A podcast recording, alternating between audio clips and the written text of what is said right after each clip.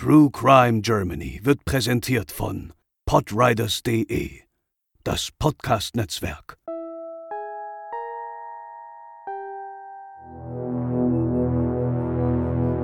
Zwischen Mitte der 80er und Anfang der 90er Jahre verschwanden im Raum Hamburg drei Frauen. Sie alle hatten eine Gemeinsamkeit. Sie kannten den Kirschnermeister Lutz R. Doch wer war der Mann, der in einem unterirdischen Bunker seinen Sadomasochismus auslebte?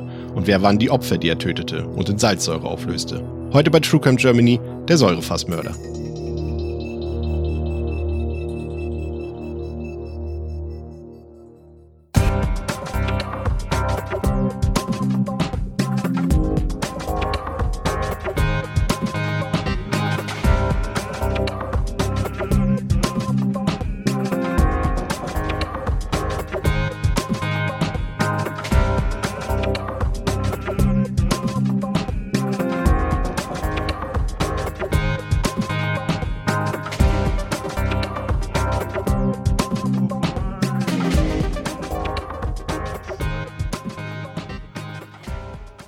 Moin Moin und herzlich willkommen zur 89. Episode von True Crime Germany. Ich bin der Chris und bei mir sind zum einen Lena. Moin. Und zum anderen André.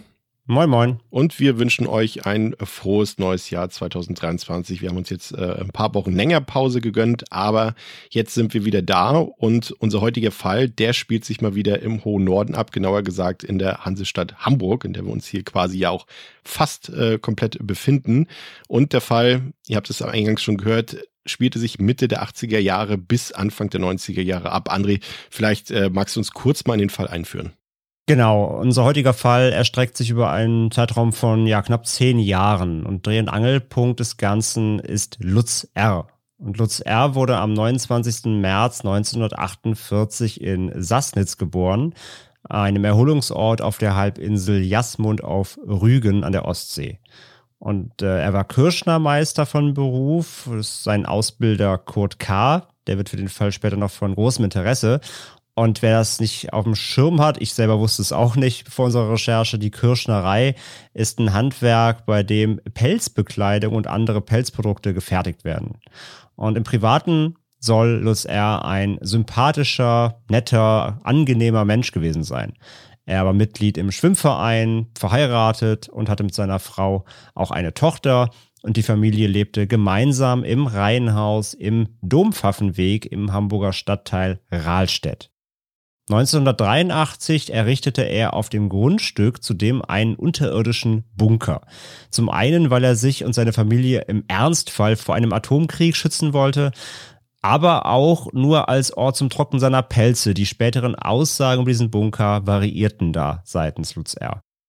Mal abgesehen vom Bunker führte er aber ein eigentlich sehr unauffälliges Leben, doch Lutz R. besaß auch eine Seite, die lange niemand kannte denn Lutz R. war paraphil veranlagt. Ähm, Paraphilie bezeichnet sexuelle Neigungen, die sehr deutlich von gängigen Normen abweichen. Und dazu zählen insbesondere zum Beispiel ausgeprägte und wiederkehrende sexuelle Fantasien, Bedürfnisse oder Verhaltensweisen, die sich auf unbelebte Objekte, Schmerz, Demütigung, nicht einverständnisfähige Personen wie Kinder oder auf Tiere beziehen. Und Lutz R. neigte zu einer krankhaften Form des Sadomasochismus. Doch diese Neigung lebte er nicht mit seiner Frau etwa aus, genau genommen versteckte er sie auch vor ihr und auch vor seinem gesamten Umfeld. Doch in Lutz R. lauerte noch viel mehr als nur der Hang zu außergewöhnlichen Sexpraktiken. Ja, seine kriminellen Machenschaften begannen am 12. März 1986 und haben mit dem bereits von André erwähnten Kirschnermeister Kurt K. beziehungsweise dessen Frau zu tun. Das Ehepaar war gerade von einer gemeinsamen Urlaubsreise aus Fuerteventura zurückgekommen, als Kurt K. eines Abends von der Arbeit nach Hause kam und seine Frau verschwunden war. Ebenso wie der gemeinsame Dackel Donald. Auf dem Esszimmertisch fand Kurt K. einen Brief, geschrieben in der Handschrift seiner Frau. Hab Arbeiten satt. Ich will nicht mehr arbeiten, will nur noch leben. Im Urlaub ist mir das klar geworden. Auf der Rückseite stand Brief folgt. Ja, der Brief enthielt seltsame Rechtschreibfehler, aber die Handschrift stammte zweifelsfrei von Hildegard K. Für Kurt K. war das alles unbegreiflich, denn seine Frau hatte nie irgendwelche Sorgen oder Nöte ihm gegenüber geäußert. Materiell ging es dem Ehepaar K. auch extrem gut, auch wenn sie viel für ihren Reichtum arbeiten mussten. Und nach 32 Ehejahren konnte sich Kurt K. nicht vorstellen, dass seine Frau ihn einfach so verlassen würde. Zwei Tage später traf ein weiterer Brief ein, mit der gleichen Handschrift.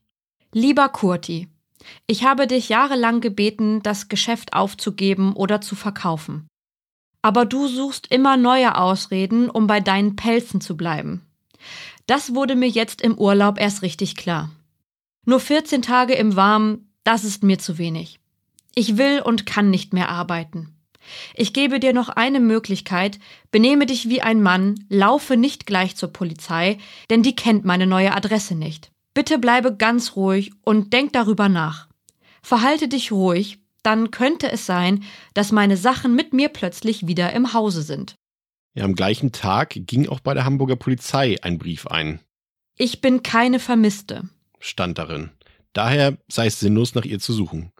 Einen Brief mit ähnlichem Inhalt bekam auch die Schwester von Hildegard K. Sie möge ihren Schwager doch bitte dazu bringen, endlich vernünftig zu werden. Wenn er die Polizei verrückt macht, bitte beruhige ihn. Und in einem weiteren Brief an Kurt K. hieß es, Wenn du mein Verschwinden weiter überall erzählst, komme ich gar nicht mehr nach Hause. Das ist unsere Sache. Neben Hildegard K. selbst fehlten auch Kleidung und Schmuck von ihr sowie 20.000 Mark. Bei der Kleidung war auffällig, dass auch einige Pelzmäntel fehlten. Von denen hätte sie rein praktisch gesehen keinen gebraucht, wenn sie ein neues Leben im warmen Süden beginnen wollte, wie sie in den Briefen schrieb. Die 20.000 Mark waren aber natürlich noch rätselhafter. Diese hatte das Ehepaar für alle Fälle im Badezimmer hinter einem Spiegelschrank versteckt. Eben jener Spiegelschrank wurde geradezu aus der Wand herausgerissen, um an das Geld dahinter zu kommen. Und Kurt K. war sich ganz sicher, dass seine Frau das alleine nicht gewesen sein könnte. Ende Mai 1986 erreichte ein weiterer Brief dann Kurt K. und auch Hildegards Schwester. Es waren Urlaubsgrüße von der Insel Teneriffa, aufgegeben an Hildegard K.s Geburtstag. Es geht mir gut, mach dir keine Sorgen. Kann endlich wieder lachen. Viele Grüße von Donald und Hilde. Monatelang suchte Kurt K. mit Hilfe von Familie und Freunden nach seiner Frau, sowohl in Hamburg als auch auf Teneriffa. Doch Hildegard K. blieb verschwunden. Am 8. September 1986 erstattete Kurt K. letztendlich doch eine Vermisstenanzeige bei der Polizei, entgegen ja dem Wunsch seiner Frau, wie es aus den Briefen zu entnehmen war. Doch die Beamtinnen nahmen seine Sorgen nicht wirklich ernst, denn die Briefe, geschrieben in der Handschrift von Hildegard K., deuteten auf eine unzufriedene Ehefrau hin und nicht auf ein Verbrechen. Zudem wandten sich nach und nach auch viele Berufskollegen von Kurt K. ab. Es verbreitete sich das Gerücht, er habe seine Frau selbst beiseite geschafft. All das setzte ihm so zu, dass er sein Pelzgeschäft aufgeben musste. Er wurde herzkrank und musste sich auch im Krankenhaus behandeln lassen. Ja, während all dem sonnte sich Hildegard K. nicht in der Sonne auf Teneriffa. Sie genoss nicht das schöne Leben im warmen Süden, denn sie war die Gefangene von Lutz R., in dessen Bunker im Dompfaffenweg. Er hatte die Frau seines Ausbilders unter falschem Vorwand zu sich gelockt, sie überwältigt, beraubt und gefesselt. Er quälte und folterte sie eine Woche lang, unter anderem mit Schraubzwingen. Das war für ihn auch sexueller Natur und Lustbefriedigung. Zudem zwang er sie dazu, die besagten Briefe zu schreiben, um keinen Verdacht einer Entführung aufkommen zu lassen. Als die Urlaubsgrüße aus Teneriffa im Mai bei Kurt K. und Hildegards Schwester eintrafen, lebte sie selbst schon gar nicht mehr. Nach einer Woche Tortur im Bunker knüpfte Lutz R. das Opfer auf und erhängte sie. Im Anschluss zerstückelte er die Leiche von Hildegard K. Damit ihre Überreste möglichst nicht gefunden werden würden, tat Lutz R. dann noch etwas, ja, äußerst perfides, was ihn auch zu seinem reißerischen Alias brachte. Die Leichenteile warf er in ein Fass mit Salzsäure. Das Fass selbst betonierte er in eine zwei Meter ausgehobenen Grube im Garten des Reihenhauses ein. Hildegard K. tauchte nicht mehr auf. Und was mit ihr geschah, sollte vorerst ungeklärt bleiben. Ja, während Kurt K. im Ungewissen über den Status seiner Frau blieb, vergingen zwei Jahre, in denen Lutz R. auch keine weiteren Straftaten beging bis zum 5. Oktober 1988. An diesem Tag verschleppte er die 31-jährige Industriekauffrau Annegret B. und sperrte sie in seinen Bunker im Dompfaffenweg, wie eben schon Hildegard K. zuvor. Das Opfer kannte er aus dem Schwimmverein, in dem er, wie eingangs erwähnt, Mitglied war. Annegret B. wurde gut vier Wochen lang von Lutz R. gefangen gehalten. Er kettete sie an, folterte und missbrauchte sie und räumte ihr Konto leer. Zudem hielt er ihr Martyrium auf Tonbändern und Fotos fest. Und auch Annegret B. zwang er dazu, Briefe an ihre Angehörigen zu schreiben, um keinen Verdacht einer Entführung aufkeimen zu lassen. Daran musste auch sie schreiben, dass sie sich ins Ausland abgesetzt hatte, weil ihr das alte Leben nicht mehr gefallen würde. Doch Annegret B. war clever. Sie versteckte geheime Botschaften und Hilferufe in ihren Texten, indem sie bestimmte Anfangsbuchstaben von Wörtern besonders fett schrieb. Zusammengelesen ergaben sie dann die Wörter Hilf und Lutz. Das Problem, weder der Familie noch später involvierten Ermittlerinnen fiel dies auf. Erst Jahre später wurden diese Hinweise richtig gedeutet. Für Annegret war das natürlich viel zu spät. Denn nach einem Monat der Pein hatte Lutz R. genug von seinem Opfer und auf einer Tonbandaufnahme zwang er Annegret B. dazu, sich von ihm zu verabschieden und ihre Folter zu beschreiben. Dann tötete er sein Opfer, zerstückelte sie und warf sie ebenfalls in ein Salzsäurefass. Doch dieses Mal versteckte er das Fass nicht im Dompfaffenweg.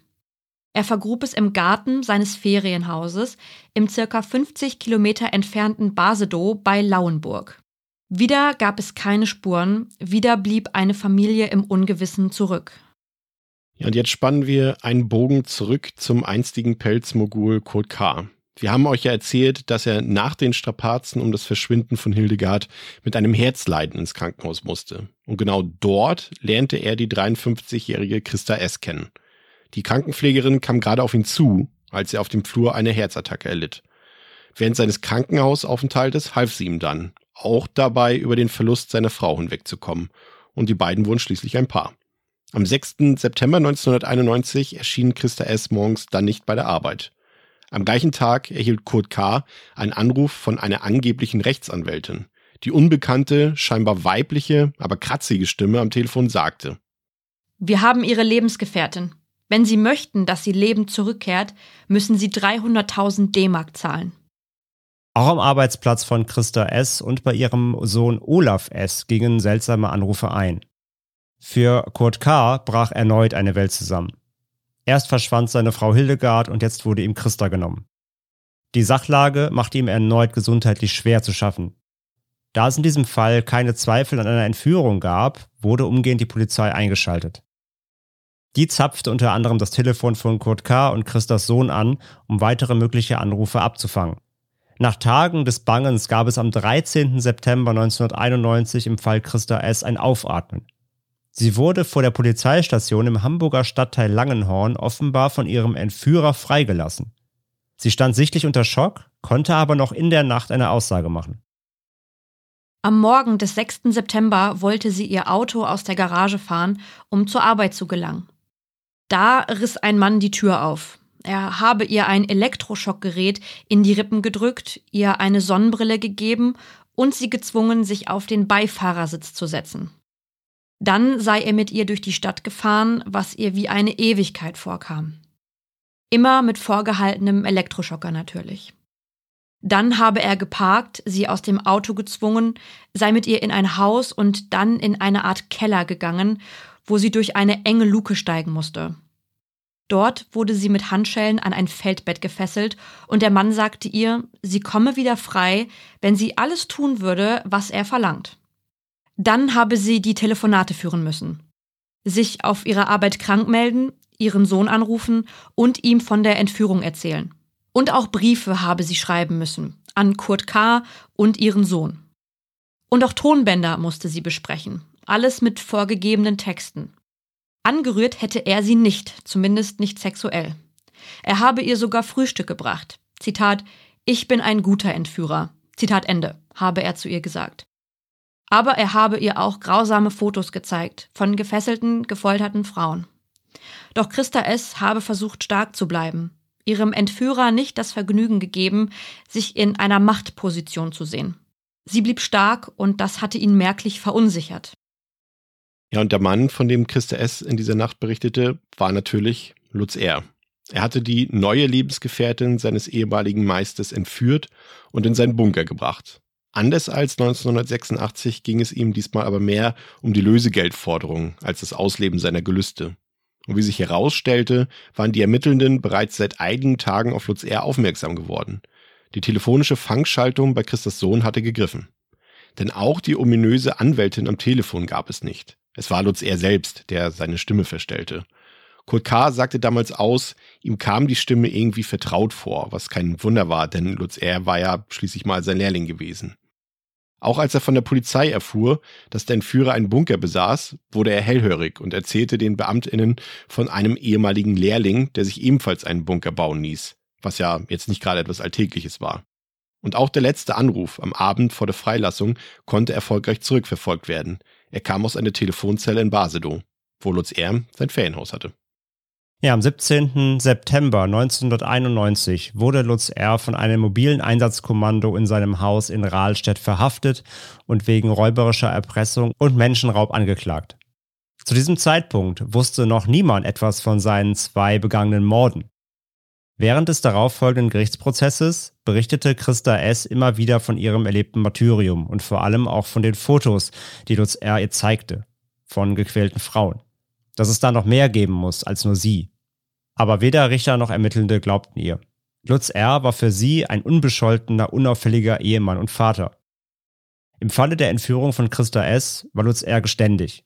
Er sagte unter anderem aus, dass er sie ungeplant freilassen musste, da seine Frau früher als geplant von einer ausgefallenen Fortbildung auf Sylt zurückkehrte. Das hätte die ganze Situation für ihn erschwert, da der Bunker, in dem Christa gefangen gehalten wurde, auch als Weinkeller der Familie genutzt wurde. Die Lösegeldübergabe hatte er für den 14. September auf einem Hamburger Friedhof angeordnet, aber dann wurde die Situation zu heikel und er ließ Christa S. am 13. September frei. Lutz R. wurde am 26. Mai 1992 im Fall Christa S. wegen erpresserischen Menschenraubes zu drei Jahren Freiheitsstrafe verurteilt. Eine milde Strafe, die damit begründet wurde, dass der Täter zuvor nie straffällig in Erscheinung getreten war und sein Opfer, Zitat, soweit es die Lage zuließ, Zitat Ende, gut behandelt hatte. Die Rechtspsychologie attestierte, Lutz R. sei, Zitat, absolut keine Gefahr für die Allgemeinheit, Zitat Ende. Seine Haftstrafe trat er in der JVA Glasmoor an. Damit sollte der Fall aber natürlich nicht enden. Am Rande des Prozesses ergab sich nämlich eine weitere Wendung. Als Zeugin trat unter anderem auch eine Kriminalhauptkommissarin auf. Die damals 48-jährige Marianne Azeroth Freier. Sie war dabei, als Christa S. in der Nacht vom 13. auf den 14. September ärztlich untersucht wurde und hatte sie danach auch nach Hause gefahren. Bereits vor der Untersuchung sagte ihr ein männlicher Kollege, man könne Christa S. nicht glauben. Sie würde, Zitat, spinnen. Während der Autofahrt erzählte Christa S. ihr nochmals alle Details der Entführung. Und die Kripo-Beamte glaubte ihr. Nach den Aussagen im Prozess sprach sie im Anschluss eine Frau an. Es war Margarete B., die Mutter von Annegret B., dem zweiten Opfer von Lutz R. Ihre Tochter war ja bereits seit vier Jahren spurlos verschwunden und die Mutter wusste, dass sie und Lutz R. sich aus dem Schwimmverein kannten. Außerdem war Lutz R. der Trauzeuge des Mannes ihrer Tochter. Sie sah Parallelen zum Verschwinden von Annegret. Margarete B. hatte ein Foto ihrer Tochter dabei, welches sie in einer Verhandlungspause Christa S. zeigte. Und Christa erkannte die junge Frau. Sie sei auf einem der Polaroids zu erkennen gewesen, die Lutz R. ihr zeigte. Marianne Azold-Freier verknüpfte die Indizien und hatte dann schließlich einen Verdacht. Doch der stieß in ihrem Kollegium auf dem Polizeirevier auf Ablehnung. Sie war Quereinsteigerin bei der Polizei gewesen und legte eine ungewöhnlich schnelle und steile Karriere hin, war aber unter den männlichen Kollegen nicht besonders angesehen. Frauen hatten in dem Berufsfeld damals ohnehin keinen leichten Stand, wenn es denn überhaupt welche gab.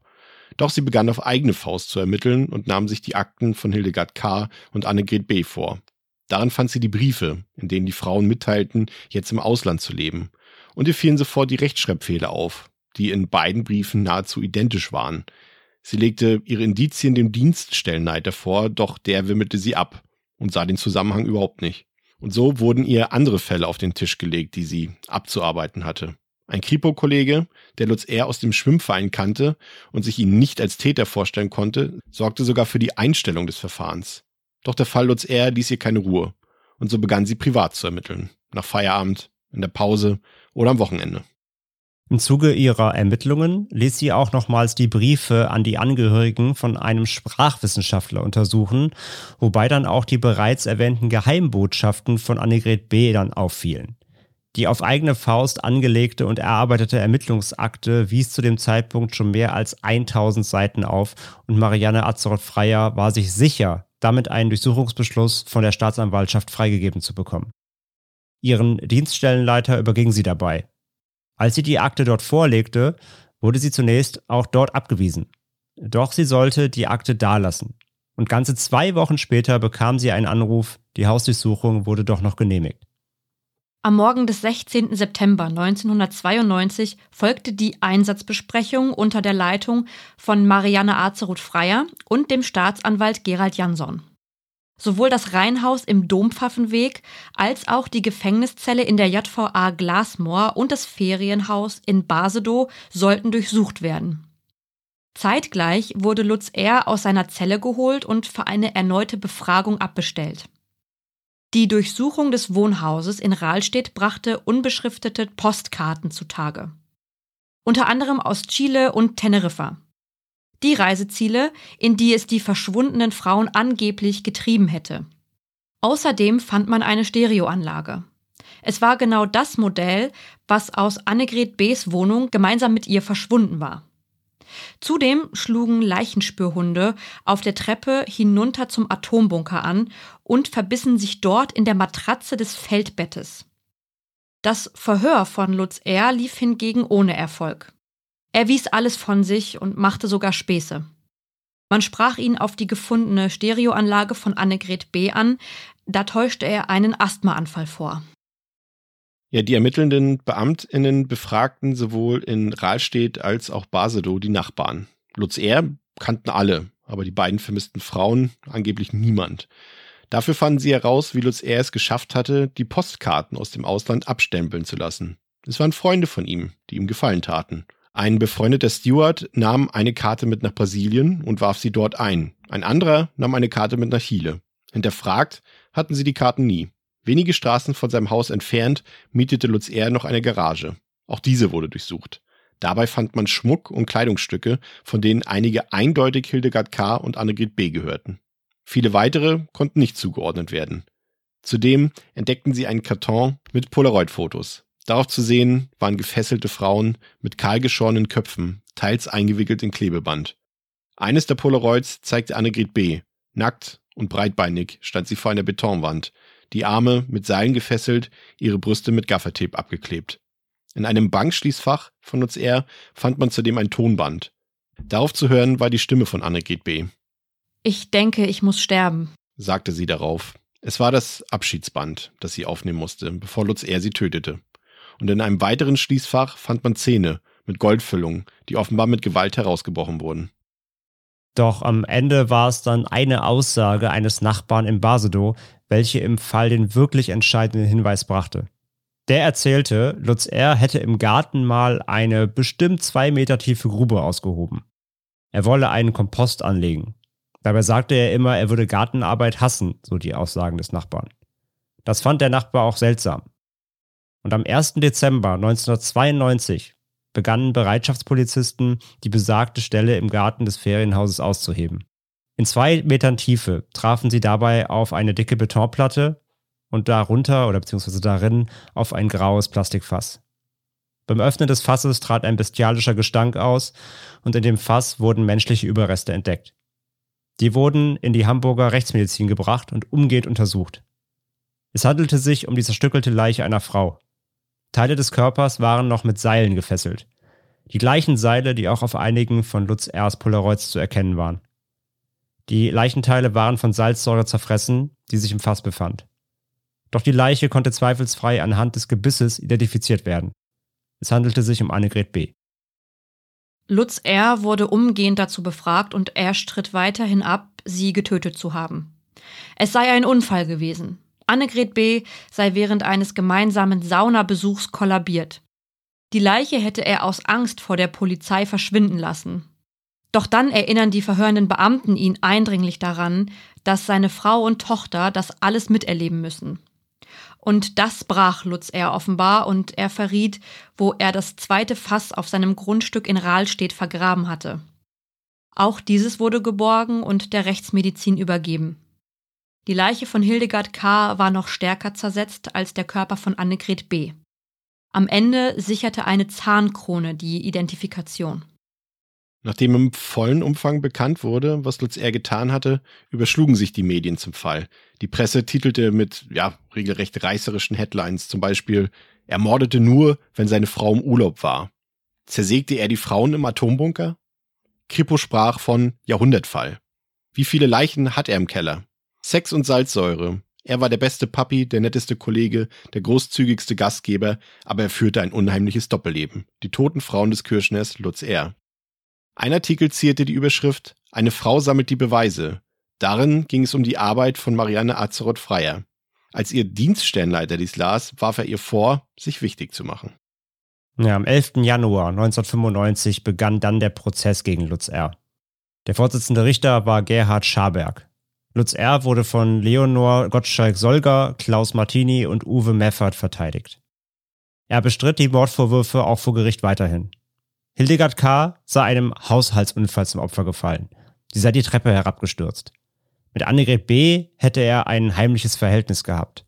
Sie wollten nach Südamerika auswandern, doch dann hätte sie einen Rückzieher gemacht. Plötzlich gestand er gegen Ende der Verhandlungen, die Industriekauffrau sei von ihm sozusagen aus Notwehr getötet worden.